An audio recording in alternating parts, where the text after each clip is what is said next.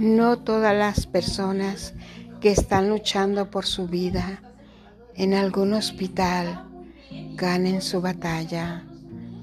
Es tiempo de reflexionar, es tiempo de orar, porque la vida ha cambiado para todos.